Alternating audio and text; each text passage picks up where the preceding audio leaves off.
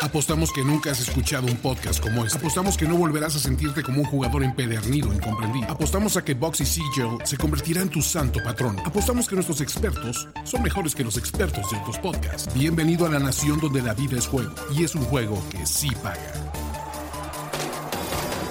Nación de apuestas. Nación de apuestas.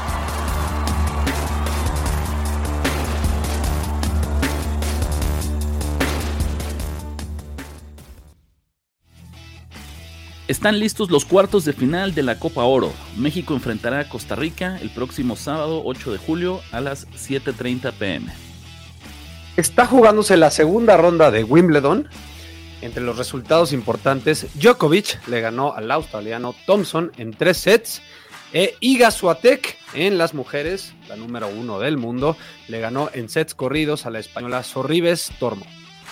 La delegación mexicana se perfila para conquistar la cima del medallero en los Juegos Centroamericanos y del Caribe San Salvador 2023. México acumula 116 medallas de oro, 87 de plata y 75 de bronce. Esta semana el PSG anunció a Luis Enrique como su nuevo técnico. El entrenador dijo que su llegada marcará el inicio de un nuevo ciclo con un nuevo estilo de juego. Asimismo, continúa la novela Mbappé y el club francés también anunció la llegada de Marco Asensio. En la Fórmula 1 tenemos Gran Premio de Gran Bretaña este fin de semana. El mexicano Checo Pérez busca construir sobre su podio de la semana pasada. A pesar de sus problemas recientes, el tapatío se mantiene en el segundo lugar del campeonato de pilotos. ¿Cómo están compatriotas? Bienvenidos a Nación de Apuestas, el podcast. Acaban de escuchar el resumen, las noticias deportivas más importantes de esta semana. Yo soy Ricardo de la Huerta y le doy la bienvenida al copresidente y mi querido amigo Andrés Ornelas. ¿Cómo estás, Andrés? ¿Qué tal, Rich? Quiero saludar a toda la Nación de Apuestas. Encantado de estar en este espacio. Ya saben, eh, no solo es el resumen deportivo, también tenemos una pista de apuestas y creo, Rich, que al fin se está acabando la sequía deportiva poco a poco va levantando el mundo de los deportes y ya tenemos de qué hablar al fin. Ya no tenemos que ponernos tan creativos. La realidad es que eh, cada año el verano es una época de, vacas flacas en el mundo del deporte. Por ahí tenemos un poquito de, fútbol internacional con la Copa Oro, un poquito de tenis con, Wimbledon y, Roland Garros, que, que fue hace unos meses, el béisbol que está a mitad de temporada pero la verdad es que nada que termine de llenarnos el plato, ¿no? Entonces, pues también se trata de disfrutar esta bajada de ritmo, un poquito de descanso, un poquito de meternos al análisis, un poquito de hablar de las historias más importantes y, dejar a un lado, digamos, el día a día del mundo deportivo que ahorita trae, trae menos volumen, ¿no? Tú en lo personal, Rich, ¿qué estás viendo? ¿Qué está en tu telepuesto? Yo te diría que creo que una vez que terminan las finales de la NBA, es cuando, entre comillas, me tomo un descanso del mundo del, deporte. Entonces, por ahí tal vez un reojo a los highlights de, grandes ligas. Definitivamente, si va a jugar México, aunque sea en Copa Oro, pues sí, también voy a echarle ahí un vistazo. Empezó la Liga MX, está de vuelta, entonces también es eso que sabemos que, ocupa un espacio importante en, en el calendario deportivo del país. Em, pero nada, Andrés, que en serio domine, que te diga que te pongo la alarma y, pase lo que pase, me hago un compromiso para, estar enfrente de, la, pantalla y, revisar el deporte. Fíjate que yo tenía como, yo creo que unos 10 años, cuando, ¿te acuerdas de una final de Wimbledon que fue Rafael Nadal contra, yo, contra este Federer? Que se fueron a cinco sets, duró como cuatro horas y media, cinco horas, chance hasta más de cinco horas es de los mejores partidos de tenis que he visto y desde entonces yo creo que no había visto tanto tenis como lo estoy haciendo ahorita También impulsado por las apuestas, ¿eh? le estoy apostando. Es que justo es eso, creo que la ventaja de nosotros como apostadores es que es, es fácil duplicar, triplicar el interés que tenemos en un partido cualquiera de la liga que tú me digas. ¿Cuál es la solución? Pues nada, ponle dos, tres pesitos y vas a ver cómo eh, hasta la liga de básquetbol de Tailandia se puede convertir en tu nuevo mejor amigo en este en este verano de, de vacas flacas deportivas. Es una de las bellezas del mundo de las apuestas, sin duda. Venga, Andrés, pues vamos a la primera pausa del programa, rapidísimo, estamos de vuelta en dos segundos y nos arrancamos con el menú que les traemos para el día de hoy. Ok, Andrés, mencionábamos en las noticias que pues, estamos en Copa Oro y que México ya está en cuartos de final. Sin embargo, cuando profundizamos, este boleto fue de manera, fue obtenido de manera agridulce, porque aunque el Tri se quedó con el primer lugar de grupo, perdió el tercer partido frente a Qatar 1 a 0. Y en el papel, esto es una actuación para llorar, terrible, porque pues, no te puedes dar el lujo de, de perder como local, porque recordemos que en Estados Unidos el Tri juega como local, contra una selección que, sin traer ahorita los rankings a la mano, Andrés, pero debe estar fuera de las 100 mejores de todo el mundo. Ah, no me queda duda de ello. Em, estamos en una grave crisis del fútbol mexicano. Em, yo pondría que globalmente el fútbol mexicano, no solo el de la selección. Pero bueno, al menos llegó Jimmy a dar una pequeña chispa, ¿no? Em, pero no sé, Rich, yo creo, yo estoy verdaderamente preocupado. Eh, yo creo que es, no yo, me hasta podría decir, Rich, que estamos en una de las peores épocas de talento de la historia del fútbol mexicano. No sé si estás de acuerdo conmigo. El tema es eh, el hecho de haber quedado fuera en la fase de grupos de la última, del último Copa, el haber quedado fuera, Andrés, en la fase de grupos en el último mundial, claramente nos tiene con las alertas encendidas, con banderas rojas por todos lados, y tal vez que tampoco vemos este relevo generacional, no vemos una nueva camada de jugadores que nos llenen el ojo. Tal vez ese es el problema, ¿sabes? No, no cómo está jugando, sino cómo vemos a futuro, como quién, quién va a crecer, quién va a, tomar ese protagonismo en el equipo eh, de cara al siguiente mundial, ¿no? ¿Dónde viene la nueva generación de jugadores? Pero Andrés, yo quería platicar contigo para darle este toque apostador. Es, si bien coincido y es una realidad de eh, lo que decimos, de, todas las incógnitas, de ni siquiera las incógnitas, si quieres, del mal momento, de los problemas que está teniendo este equipo, eh, el resultado como tal de Qatar de 1 a 0 me parece un poco incendiario. O sea, la reacción a, querer eh, crucificar a todo el equipo por perder frente a Qatar me parece exagerado. Y te voy a decir por qué, y esto lo vamos a conectar con el mundo de las apuestas deportivas y una de nuestras estadísticas favoritas para analizar fútbol, que son los goles esperados.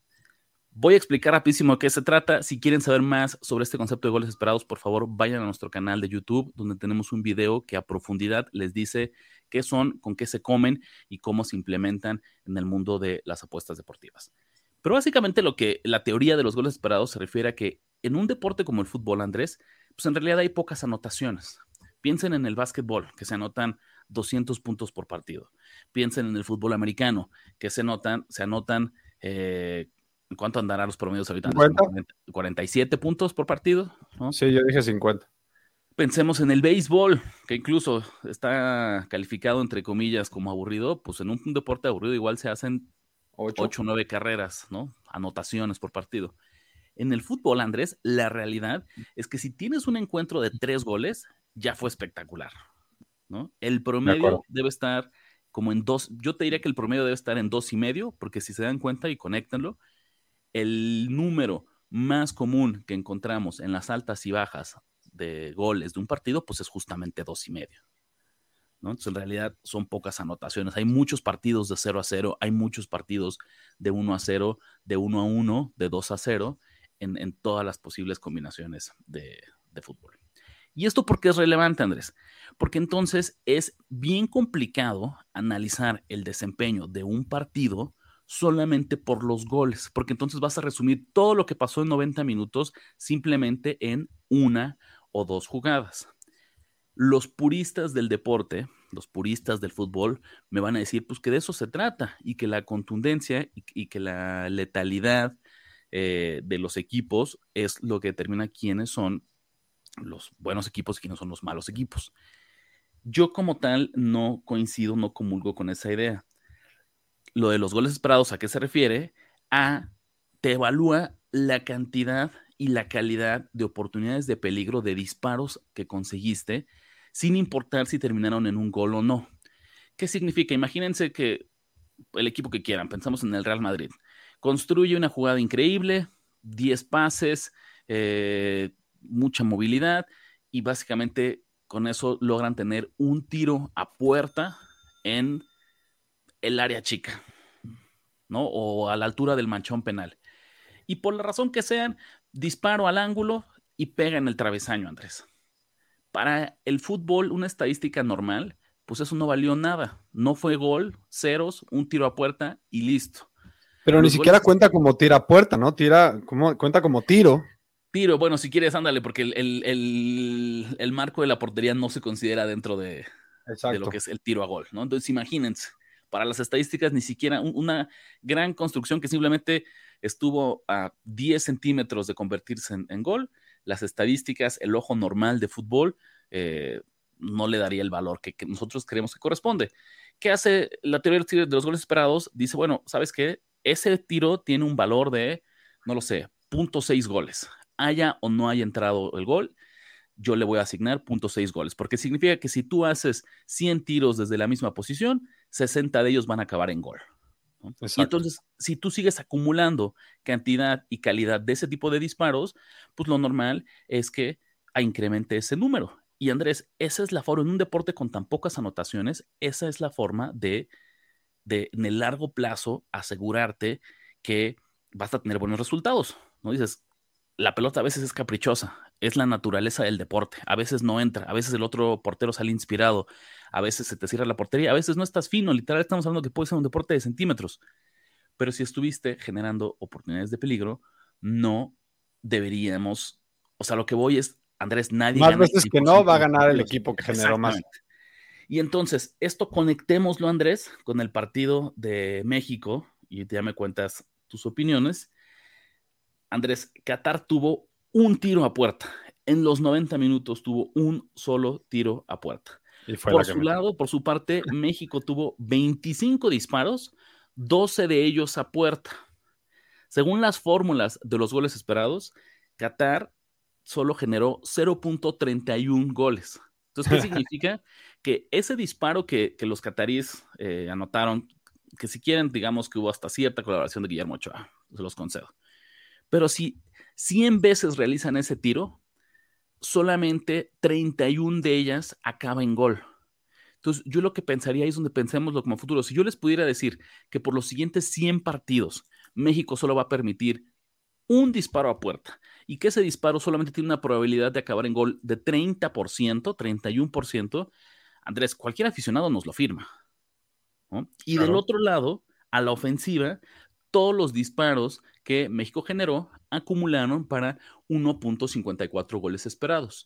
No es la mejor actuación, porque con ese volumen tú esperarías tener oportunidades más claras, pero insisto, Andrés, si yo te dijera que por los siguientes 100 partidos el Tri va a justificar o va a anotar en promedio 1.5 goles por encuentro, eh, no son números espectaculares, pero no estoy seguro que estaríamos ahorita eh, con esta crisis o con este coraje o en serio con esta crítica tan dura que tiene hoy en día el fútbol mexicano.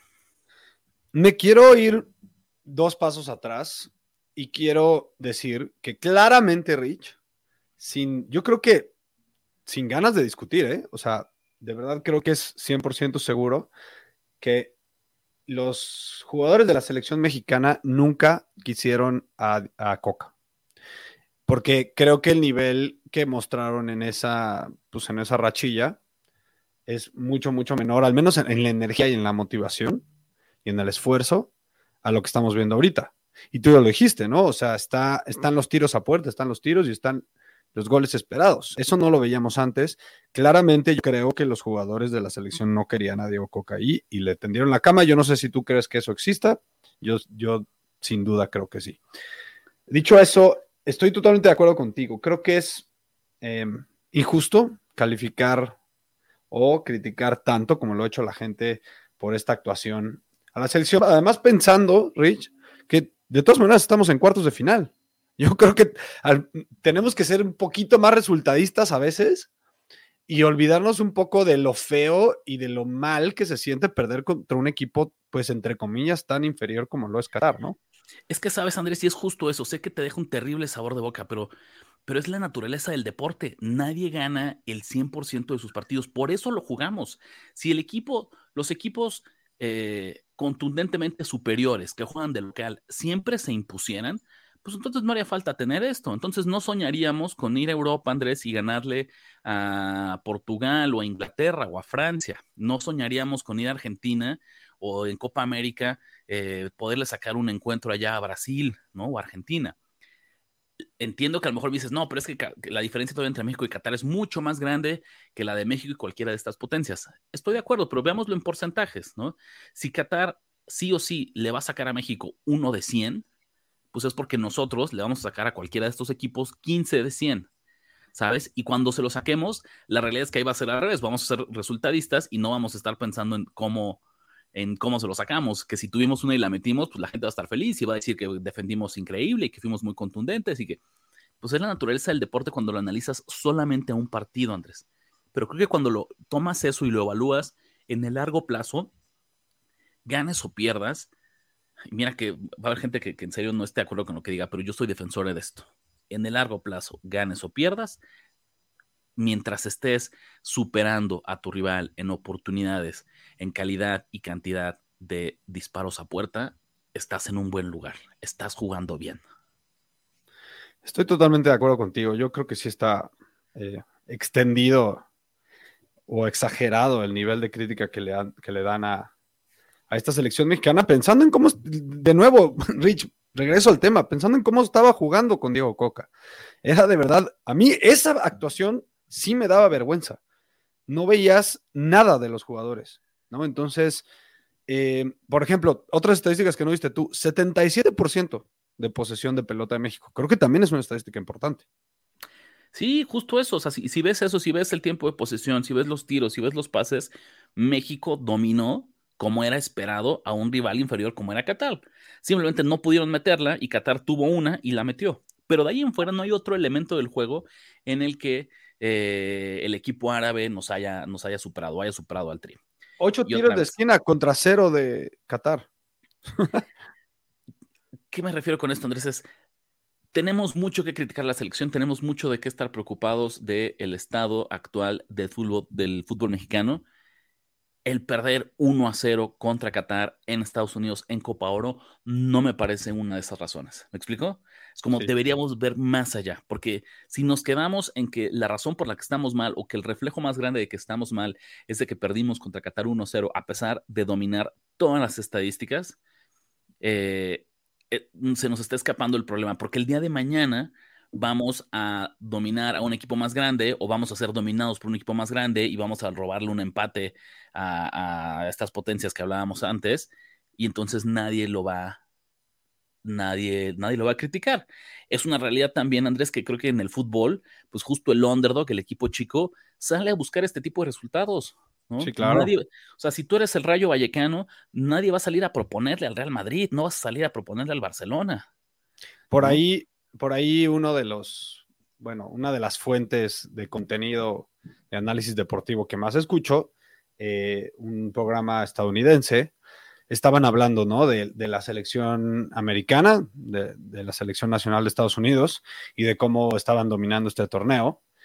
Y por más que se estaba dando golpes de pecho este, este anunciador, ¿no? Este comentarista, eh, de que, ah, no manches, creo que tenemos la mejor, eh, pues la mejor mejor, la, mejor colecta de talento que hemos tenido en mucho tiempo y que estamos jugando muy bien y concentrados y está cuajando el equipo completo, pues también él mismo, él mismo se, cuestionó, pero bueno, también contra quién estamos jugando y por qué, o sea, entiendo por qué cuando vamos al Mundial, pues nos tenemos que echar para atrás cuando viene Inglaterra, cuando viene Francia, cuando vienen todos esos equipos grandes, porque de verdad, por más que estos jugadores sean a lo mejor pues una, uno de los mejores equipos que hemos tenido en la historia, de Estados Unidos en cuanto a talento, aún así contra esos equipos no podemos ganarles si queremos jugarles alto a tú, ¿no?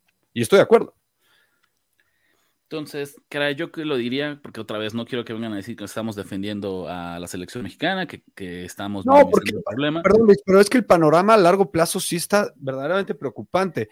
Jimmy, la verdad, ojalá dejen a Jimmy, porque claramente al menos tiene el agrado de los jugadores, tiene eh, lo, tiene con qué para darles motivación y al menos impulsarlos. Pero estamos de acuerdo que esta calidad de talento es de las peores que hemos tenido en la historia y eso es lo que preocupa porque ni siquiera vemos por dónde pueda llegar más talento. No estamos como hace 10 años que teníamos al menos a las selecciones menores ganando mundiales o llegando lejos en los mundiales y decíamos, bueno, esta selección podría eh, crecer, podría tener más experiencia y ser buenos ya para la selección grande. Ahora no lo vemos, Rich. Eso es lo preocupante. Ahí te va el problema de eso, Andrés. Si en serio eh, la, fuente de, este mal momento, de esta mala racha es que no tenemos talento, pues no vamos a desarrollarlo en tres años antes del próximo. Exactamente, exactamente. Sabes, como vayámonos preparando, seguramente para avanzar de ronda, porque el formato va a ser más noble y porque eh, la fase de grupos se va a llevar a cabo en, en México. Pero hasta ahí, ¿no? Porque no vas a desarrollar talento, no tienes ahí una joyita escondida que está a punto de explotar, ni en la liga local, ni en el fútbol europeo, ¿no? Tendrían que dar pasos agigantados, ¿no? Ahorita eh, Santi Jiménez, puedes contar dos, tres, ¿no? O sea. Pero, no, no, pero no, no suena que eso nos baste para en serio, eh, en, vez de dar ese paso al famoso quinto partido, pues pareciera que más bien vamos a estar coqueteando con quedarnos fuera de la fase de grupos, porque hay muchas cosas que puedes arreglar en un año, dos años, tres años, pero el no tener talento, ¿no? El, el tener y esta camada objetivamente con la menor calidad futbolística en los últimos 20 años, eso no se arregla. Y tal vez eso hace mucho sentido, Andrés, porque te dice que es como si esto fuera, si la selección mexicana de fútbol fuera una planta, ¿no? Y no la regaste, y no la regaste, y no la cuidaste. El día que se te muera, no la vas, o el día que en serio, eh, pensamos que no se ha muerto, pero el, día que en serio se complique, que, que tenga las raíces podridas, que en serio se esté colgando de un hilo, no te va a dar flor, no te va a dar fruto de un día para otro. Más en un deporte como el fútbol soccer, Rich, porque, a ver, me quiero ir a otros deportes, ¿no?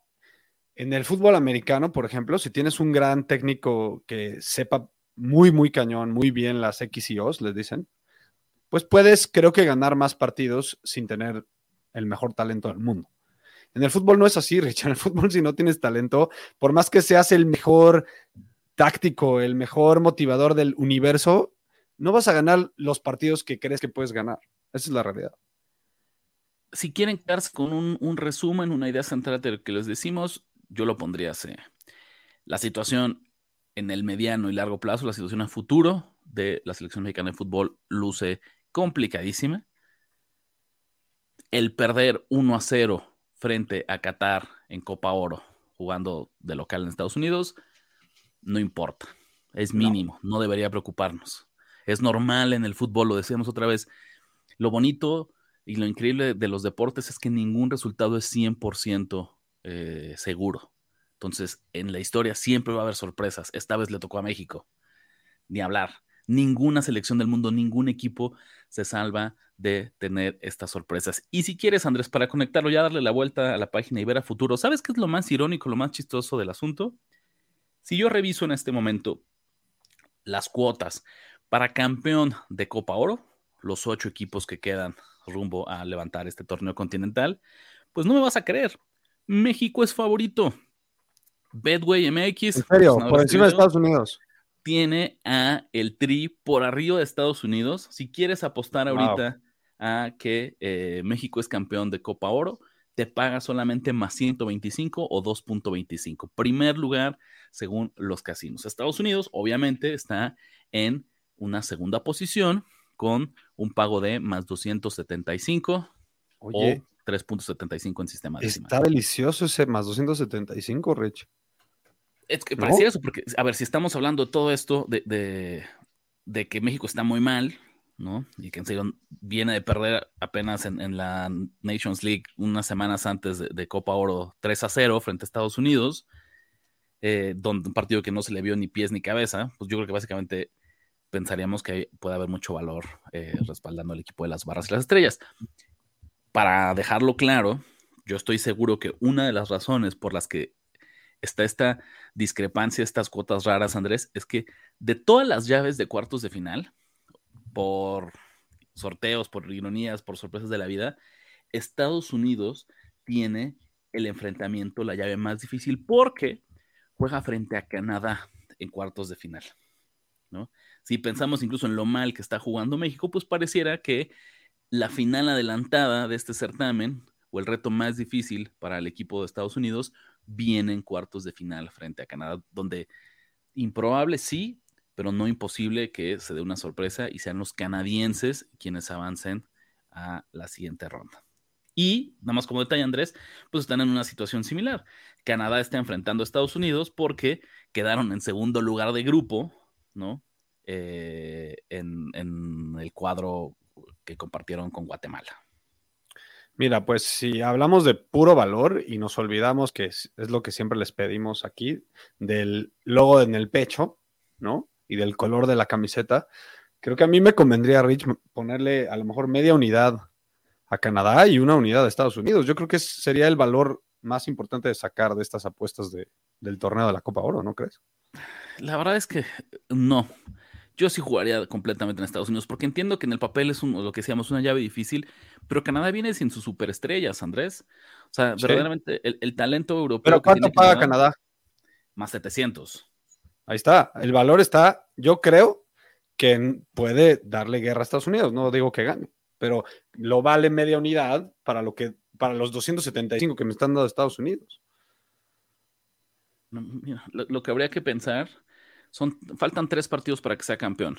Si tú agarras y le pones ahorita 100 pesos al encuentro frente de Estados Unidos a Canadá en cuartos de final y luego todas tus ganancias las reinviertes en el duelo de semifinales y luego todas tus ganancias las reinviertes en esta final tentativamente contra México, yo creo que sacarías más de ese 275.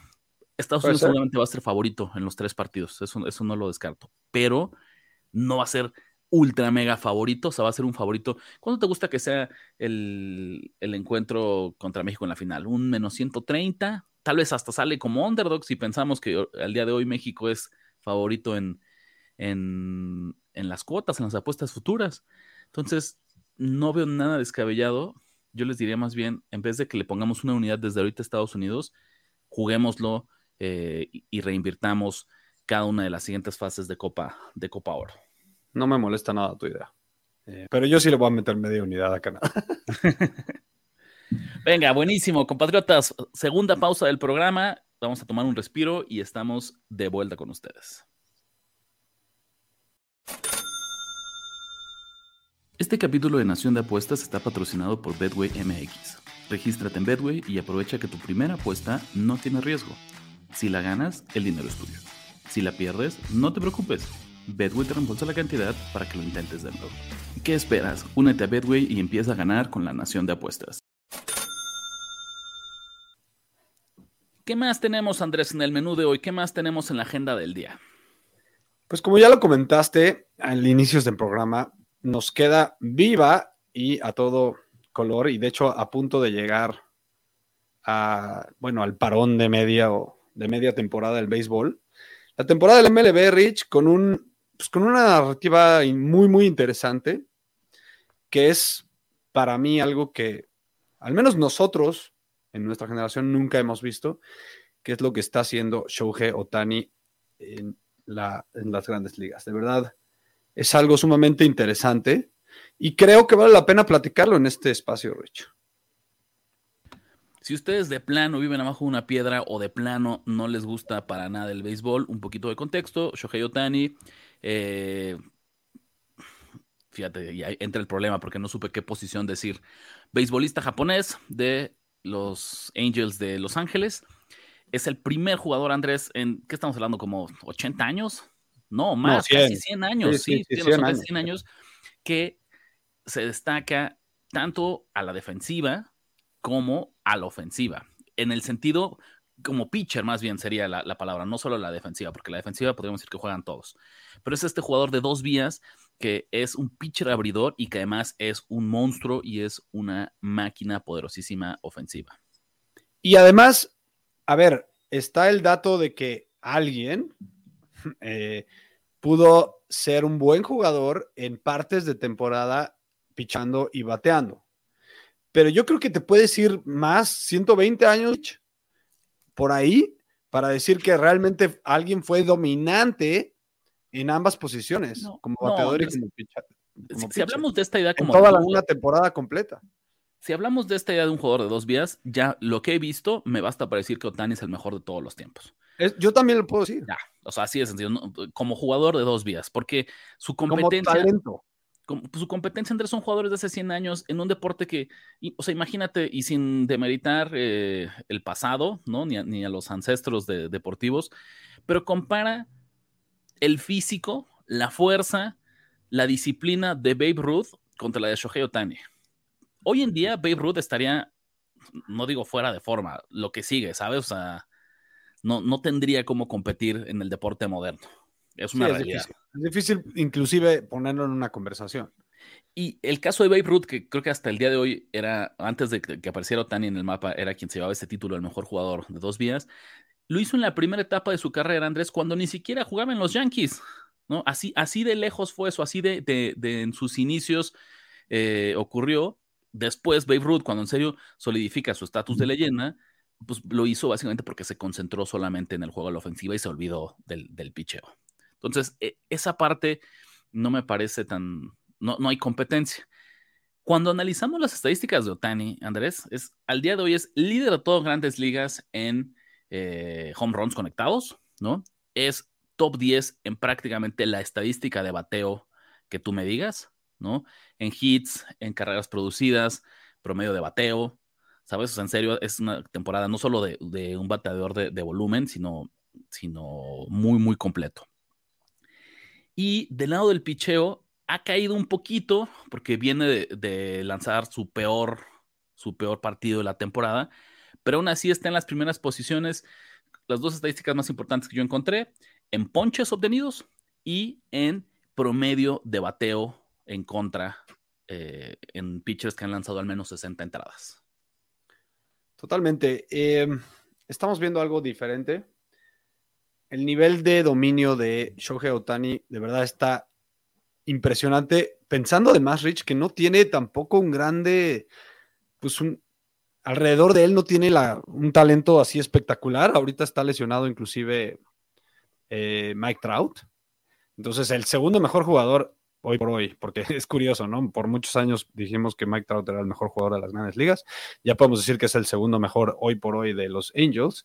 Está lesionado y con una lesión grave.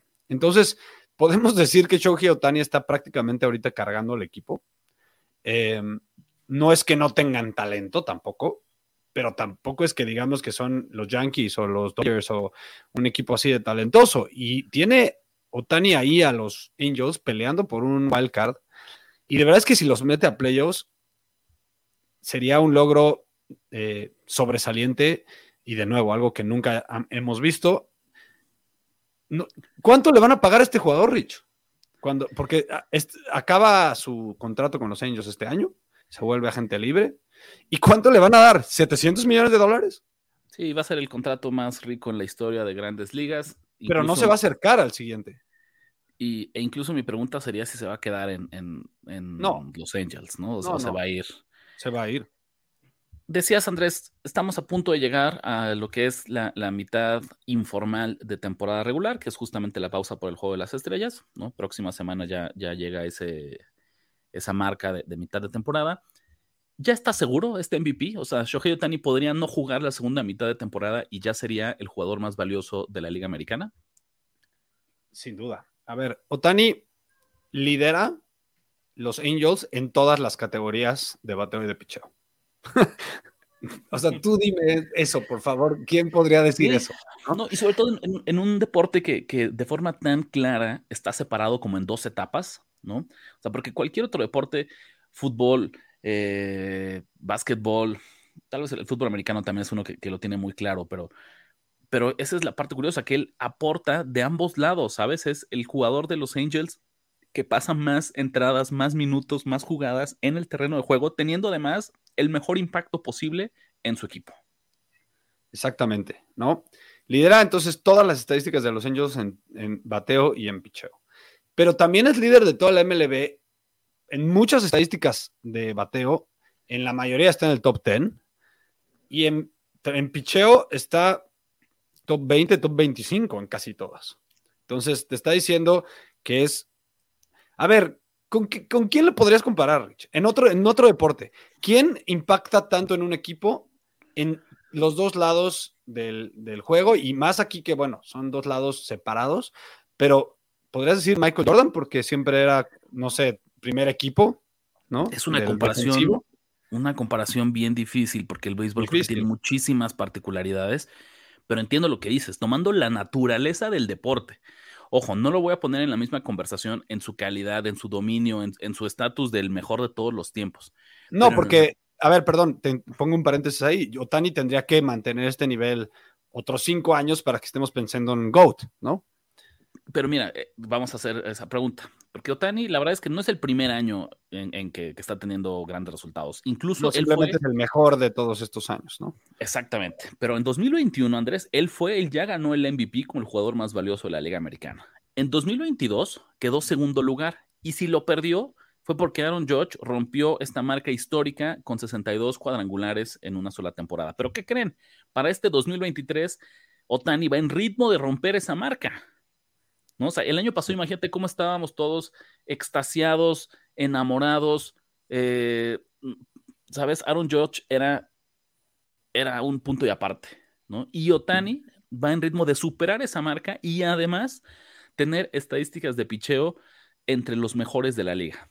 Entonces, si George no tiene esa temporada de 62 cuadrangulares el año pasado, si George juega un poquito eh, abajo de este nivel, si que se lesiona, si pasa lo que sea, Otani hubiera sido también el MVP y estaríamos hablando que eh, este año estaría peleando por su tercer MVP de manera consecutiva. Ok, al final no ocurrió. Entonces tendremos dos MVPs y un segundo lugar en MVP. Ya con esto, Andrés, ¿qué lugar ocupa entre los mejores de la historia de Otani?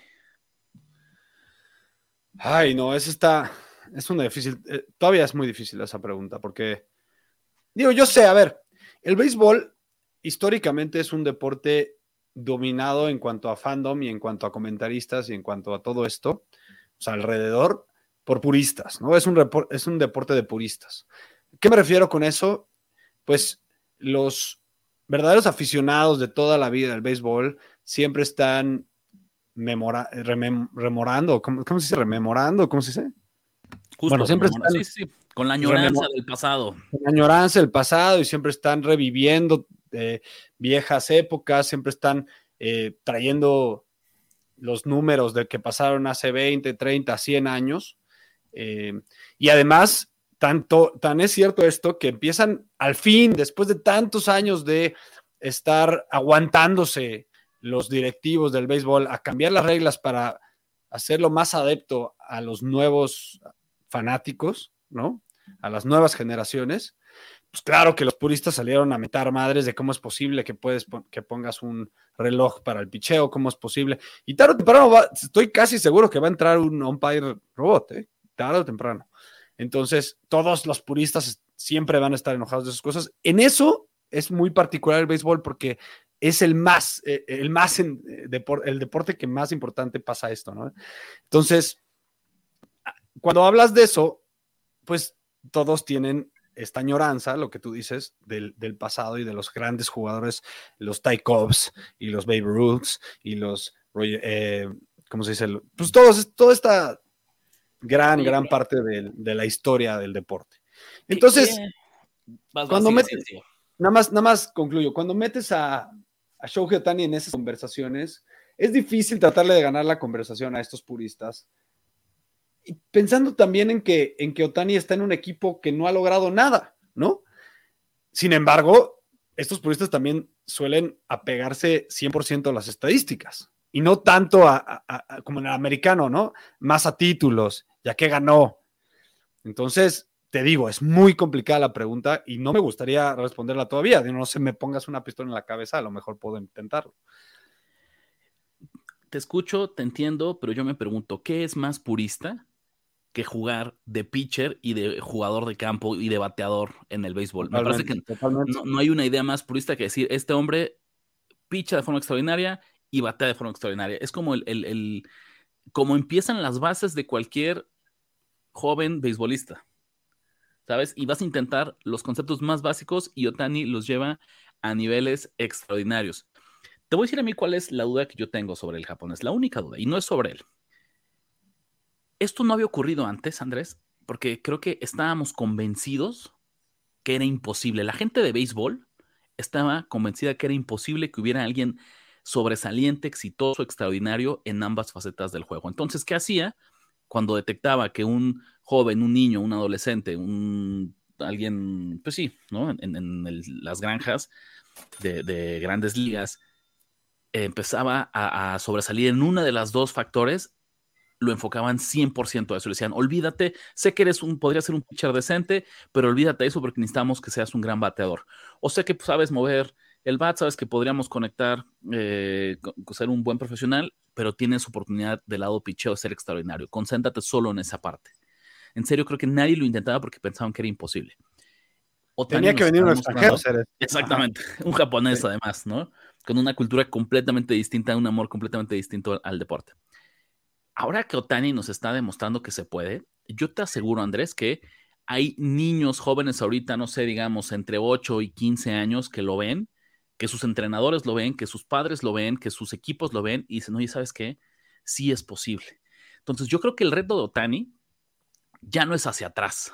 El estatus de Otani se va a consagrar dentro de 20 años, cuando la gente intente replicar lo que él está haciendo y vamos a ver si se logra o no se logra. Y en qué magnitud, qué tan replicable es, qué tan fácil podemos tener dos, tres jugadores. Él va a ser el primero. Ya ni siquiera pensemos en Babe Ruth. Otani es verdaderamente el primer jugador dos vías de grandes ligas. De la historia. Yo lo siento así, sí, de la historia. Lo siento, discúlpeme la prehistoria del béisbol, pero, pero este es el primer jugador de, dos vías así real, ¿no?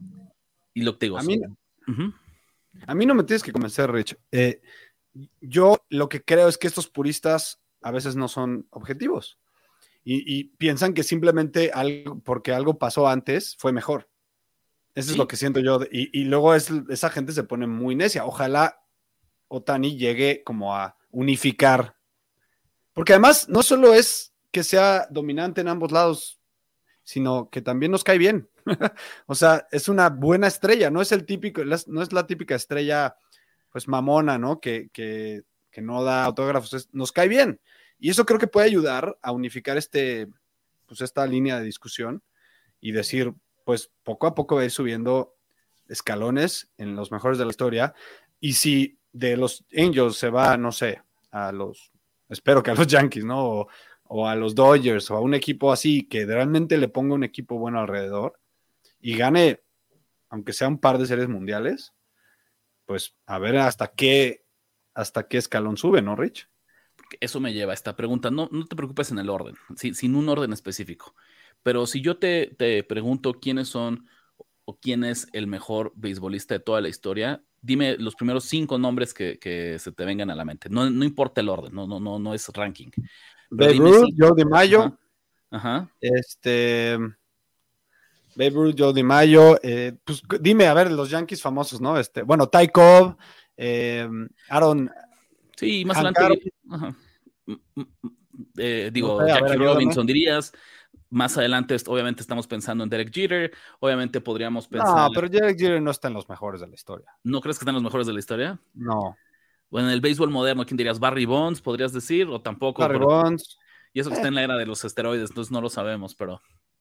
De los modernos, pues podrías, muchos ponían ahí a Mike Trout, ya se le, ya se le ha ido un poquito ese tren, ¿no? Pero pues muchos lo ponían, pero es justo la misma, una discusión parecida de que no ha ganado nada, ¿no? y eso es justo lo que iba, ok, pero vámonos con tu primera respuesta, que a mí lo, que, la duda que tengo es que todos son jugadores de la muy vieja escuela del béisbol, pero pensemos en ellos. ¿Qué tienen en común? Que todos ellos ganaron títulos. esa es tal vez la última barrera que, tiene Otani eh, en el béisbol. Cuando tú le preguntas a quien sea en la calle o cuando en el imaginario colectivo dices quiénes son los mejores beisbolistas de la historia, todo el mundo piensa en beisbolistas que conquistaron títulos. Mickey Mantle, Willie, Willie Mays. Títulos, títulos. O sea, sigue habiendo títulos ahí. Entonces, Lou Gehrig. No, tenemos que ver, estamos al día de hoy, ya ni siquiera pensemos en títulos. A Otani no lo hemos visto en playoffs, Andrés. ¿No? Exacto. El momento más grande de la carrera de Shohei Otani, ¿no? En este momento, y sin miedo a estar equivocado, fue el Clásico Mundial de Béisbol, que Japón se corona, en el que él básicamente consigue el último auto ponchando a Mike Trout. Y eso... también le da puntos, ¿no? Sí, sí, sí, pero piénsalo esto, la realidad es que eso tiene desde el sentimentalismo, desde el orgullo nacional, desde el, es un momento muy especial. pero está lejos de ser el clásico mundial de béisbol, por muy, por mucho que nos guste, por muy romántico, por muy interesante, por muy apasional que sea, no tiene el mismo nivel que una serie mundial. Totalmente. Entonces, está ganando ahorita adeptos, pero todavía le falta mucho. Ajá. Bueno, pues ahí está. Vamos a ver hasta dónde llega Shohei Otani. Como conclusión, conectándolo Pero ahorita, como conclusión, ¿no está todavía en el top 20 o sí? Ay, Andrés, yo creo que. 50? Vamos, yo te lo pondría así. Si consigue, si acaba esta temporada con el mismo ritmo que lleva eh, en este mes de julio, o sea, si así acaba la temporada, definitivamente tendríamos que ponerlo en uno de los 20 mejores jugadores de la historia. Aunque no llegue a playoffs los. Aunque, pues sí, porque es no. Es, como curioso, porque si hay un deporte en el que un jugador no se puede echar el equipo al hombro, es, el lo béisbol. que te dije, es lo que decía, sí, exacto. O sea, cualquier otro deporte, el que me digas, un jugador sí se puede echar el equipo al hombro y puede ganar los partidos por él mismo. En el béisbol no se puede. Porque incluso, incluso si, si Otani Andrés conectara cuadrangular en cada una de sus apariciones al plato, si el resto de sus compañeros no hace nada, puedes perder el partido. Sí, porque además, aunque, aunque él sea un pitcher shutdown y un ace, pues en cuatro, en los siguientes cuatro partidos él no va a salir a pichar. En el mejor escenario, Andrés, él solo picha el 20% de los partidos de, de, su equipo, no puede pichar más. Y en el mejor escenario, él solo batea que sería por ahí como el, el 8%, 8-9% de eh, los turnos al bat de su equipo. No importa es si. Porque justo decía, escuchaba a alguien que decía que el, béisbol es único en ese sentido, de que, a ver, si tú en el fútbol americano, ¿no? Estás perdiendo en el último cuarto y estás a, una anotación de distancia, pues le das el balón a tu mejor jugador, ¿no? A tu break. Correcto, correcto. En el fútbol soccer, este, pues le das el balón a tu Messi, ¿no? O sea, armas una jugadas, una genialidad le, le, le gritas para que Messi haga la diferencia. El, el, el, béisbol es de los pocos deportes en que no puedes hacer eso. Si no le toca el turno al bat a George o a Otani o a tu mejor jugador, no le toca el turno al bat, güey. ¿No? Sí, no, por eso es que aquí sí va a ser imposible. Si no, mira, ya sé cómo te lo, te lo, lo puedo frasear. Si no acumula al menos un par de series mundiales, eh, Otani nunca va a estar en la mesa de los mejores deportistas de toda la historia, pero podría ser uno de los mejores beisbolistas sin ser campeón. De acuerdo. ¿Me explico? Porque eso no depende de él. Pero ojalá así sea. Ojalá que sí sea, sí, porque creo que es una gran historia y porque creo que es justo uno de estos personajes que puede revitalizar eh, el deporte, que en serio puede llevar más adeptos, no solo para su propio su propio pozo, no que no solo jale gente para su pozo ni para el de su equipo, sino en general para toda la liga. A grandes ligas, a MLB le conviene que Otani siga rompiendo récords de esta manera. A MLB le conviene, Andrés, que Otani esté en playoffs. A MLB le conviene que, no voy a decir que este año, pero antes de que sea demasiado tarde, Shohei Otani sea campeón del el béisbol. Totalmente de acuerdo. es, algo que le conviene a todos los involucrados en el nivel estratégico del béisbol de grandes ligas. Venga Andrés, para despedirnos con el podcast de esta semana, hoy les traemos TMA, ya saben, todo menos apuestas, una sección en la que platicamos de el acontecer, de intereses, de, pues como lo dice su nombre, otros temas para que eh, nos desconectemos, para que nos distraigamos un poquito de lo que está pasando en el mundo de las apuestas deportivas. Rich, si me permites, yo quiero nominar un tema tú vas a nominar un tema así. Sí, porque tengo, tengo muchos cuestionamientos de un tema. A ver, yo trato de participar, participar mucho en las redes sociales, ¿no? Muchas veces no por gusto, o sea, algunas veces sí, pero otras veces porque sé que tengo que estar activo por lo que me dedico, por lo que hago, sé que tengo que estar activo en redes sociales, ¿no?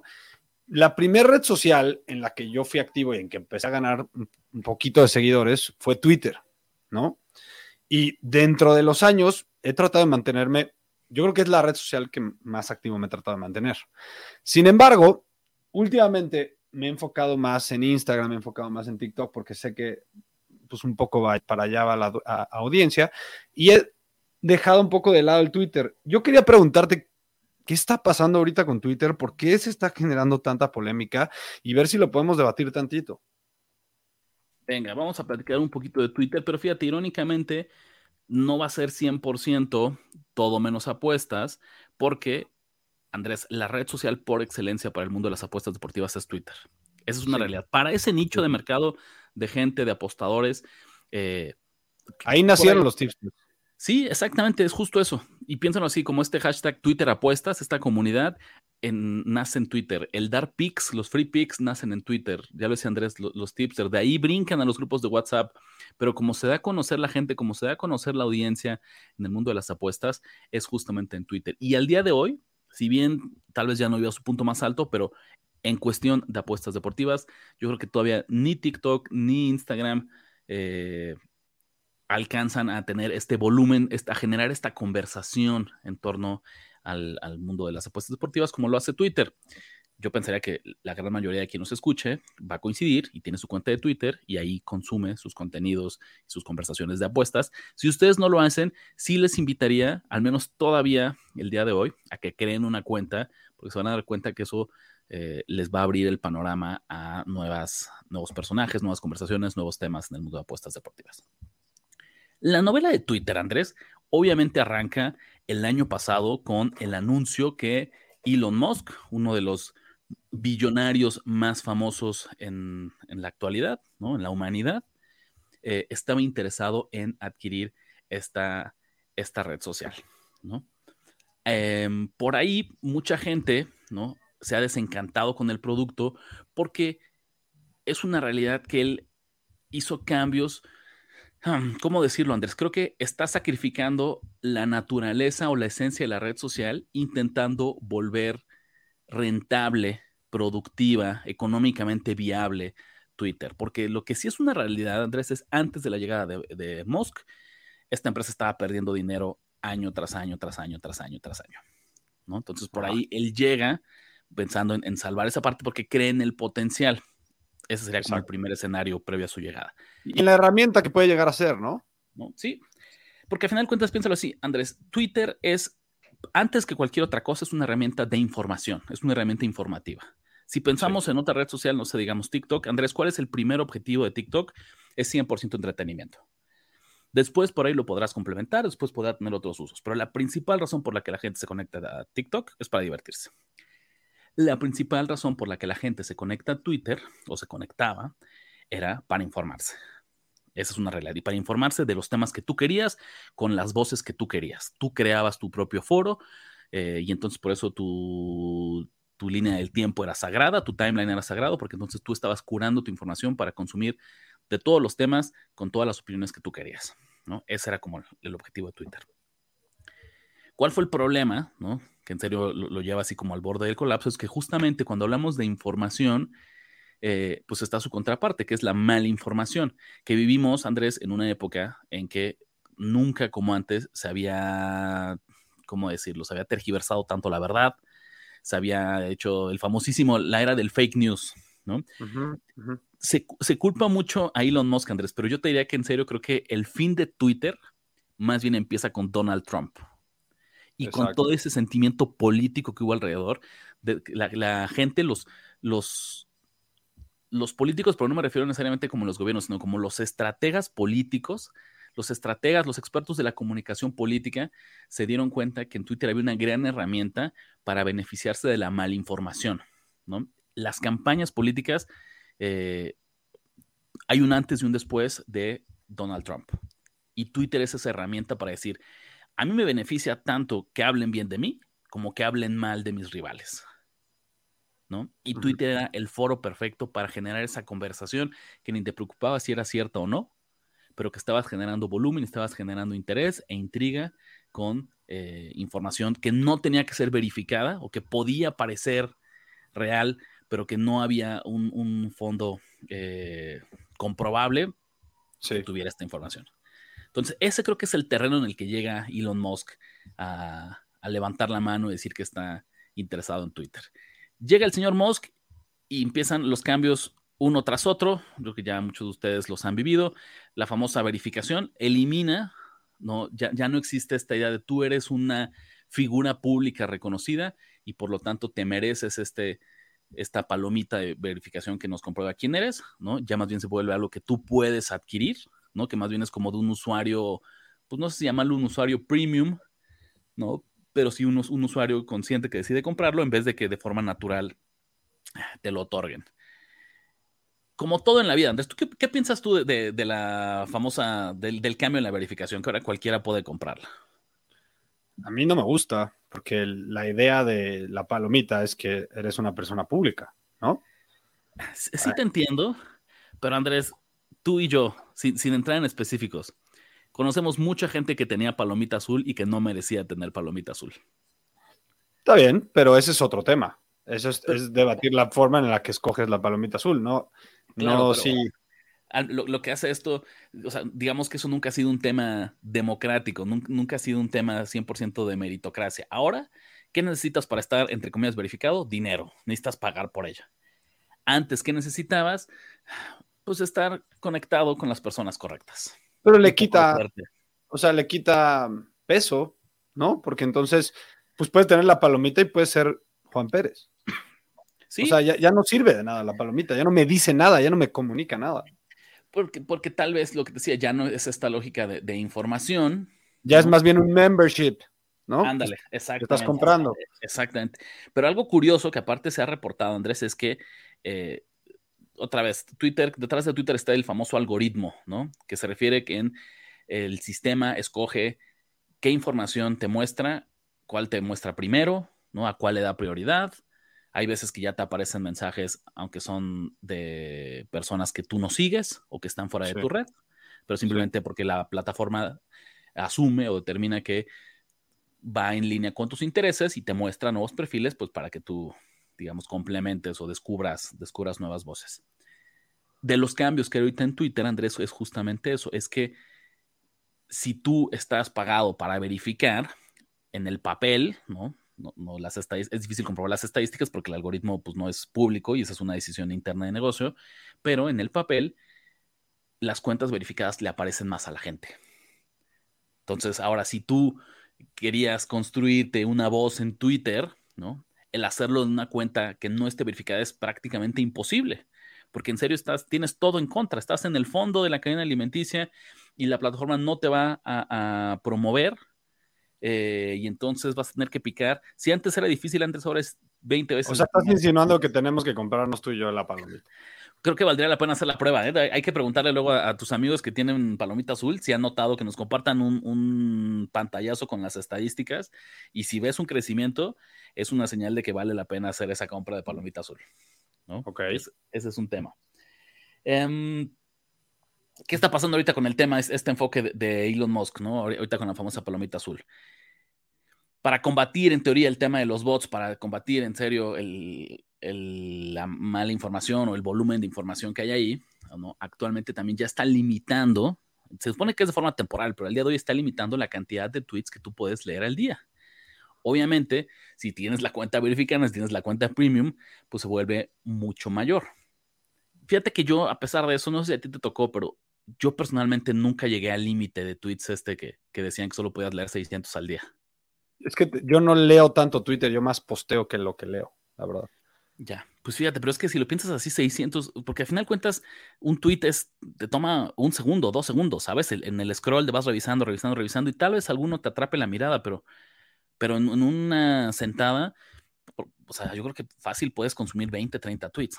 Entonces, aunque existía este tope de que ya no podías leer más, yo al menos personalmente, Andrés, nunca llegué a él. Entonces no sé si tampoco, era voy a decir, la manera en que yo consumo Twitter es que pues sigo a muchos, pero realmente solo consumo a pocos. Y tengo las notificaciones estas famosas en donde realmente tienes un grupo selecto de todos los que sigues y te notifica en tu celular cada vez que sacan un tweet de ellos. Eso es como yo lo consumo. Entonces, no, obviamente no me lo acabo te voy a decir cuál es uno de los últimos cambios, de los más recientes que en serio a mí no, no me gustó para nada. Antes, Andrés, a diferencia de otras redes sociales, Twitter era una red pública. ¿Qué significaba eso? Que no necesitabas tener una cuenta, no necesitabas estar logueado a una cuenta, tener, estar conectado a ella para poder consumir eh, los contenidos. Tú podías leer desde una ventana de incógnito, podías leer cualquier tweet de una cuenta que estuviera abierta. Ya no. Ahora, ¿no? el señor Elon Musk, si tú quieres consumir un eh, tweet, tienes que estar sí o sí conectado a tu cuenta. Ya se volvió una cuenta, una red social cerrada, como podría ser el caso de Facebook en, su momento. Em, desde un enfoque como de estudio noticioso, pues eso se vuelve difícil porque otra vez te está limitando que estés ahí y porque entra otra vez en este conteo del máximo de, de tweets que tú puedes consumir, que tú puedes consumir al día. La gran pregunta, Andrés, es, pues, ¿qué va a pasar con Twitter? ¿No? Apenas esta semana ya salió, incluso acá en México, la competencia de Meta, que es esta compañía dueña de Facebook, Instagram y WhatsApp, que se llama Threads, que busca emular y busca captar a toda esta gente que está desilusionada, que está desencantada con lo que está pasando en Twitter y crear una dinámica similar, pero ahora hecha por ellos. Está interesante porque la verdad es que tampoco es que seamos fans de, Meta, ¿no? También Facebook ah, tiene muchos bemoles. Sí, sí, sí, también pues, podemos decir que es este hasta el diablo, ¿no? Si quieres pensarlo en temas como de privacidad y de uso de información personal y de cómo manejan sus políticas de anunciantes, tiene mucho, muchos asteriscos ahí de por medio. La que pisar. ¿No? Mucha cola que le pisen, exactamente, ¿no?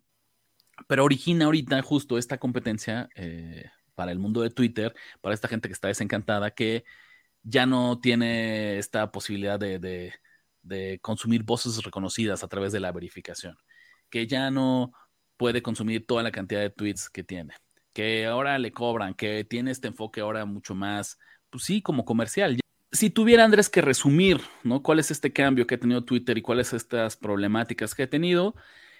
En su momento, en su origen, Twitter era, conseguido era considerado una red de servicio público para estar informados. ¿no? Entonces tú podías estar informado con, otra entre comillas, las voces reconocidas, tus voces aprobadas, no podrías curar tu información para, no importa si tú querías saber sobre tecnología, sobre deportes, sobre política, sobre noticias generales, tú armabas tus seguidores, o sea, tus seguidos más bien, y, tenías acceso rápido, express a las noticias que tú querías.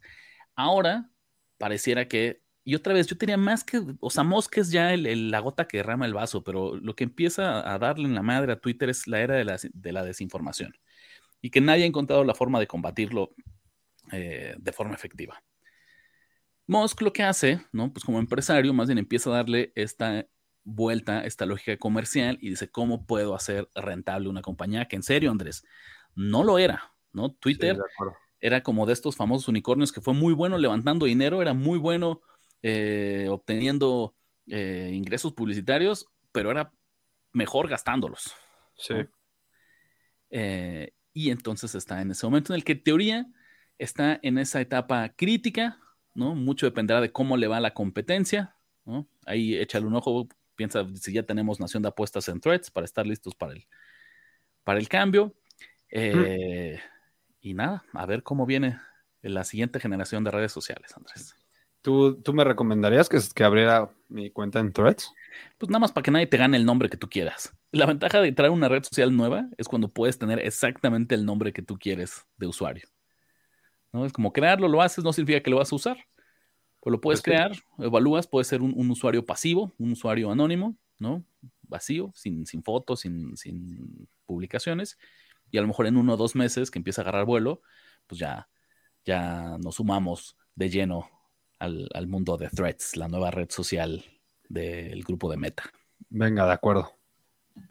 Pues listo, Andrés, con esto cerramos todo menos apuestas y con esto también cerramos el podcast de hoy, ¿no? El episodio de esta semana.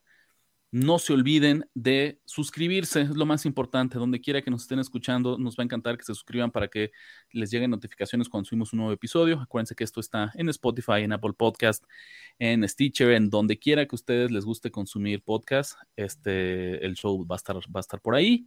También una revisión, una calificación de cinco estrellas nos ayuda muchísimo a crecer, que más compatriotas nos conozcan. Andrés, ¿qué más? ¿Qué más nos, nos despedimos?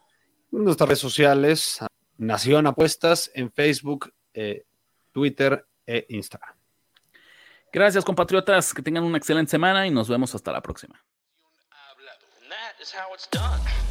Ya escuchaste los picks que pagan en grande y engruesan tu cuenta. Ahora recomiéndanos, comenta en nuestras redes y haznos crecer como tus ganancias. Nación. Nación de apuestas. Nación de apuestas. Conducción. Ricardo de la Huerta, Ricardo de la Huerta y Andrés Ornelas. Y Andrés Ornelas. Producción y voz en Antonio Semperi. Antonio Semperi. un podcast de finísimos.com.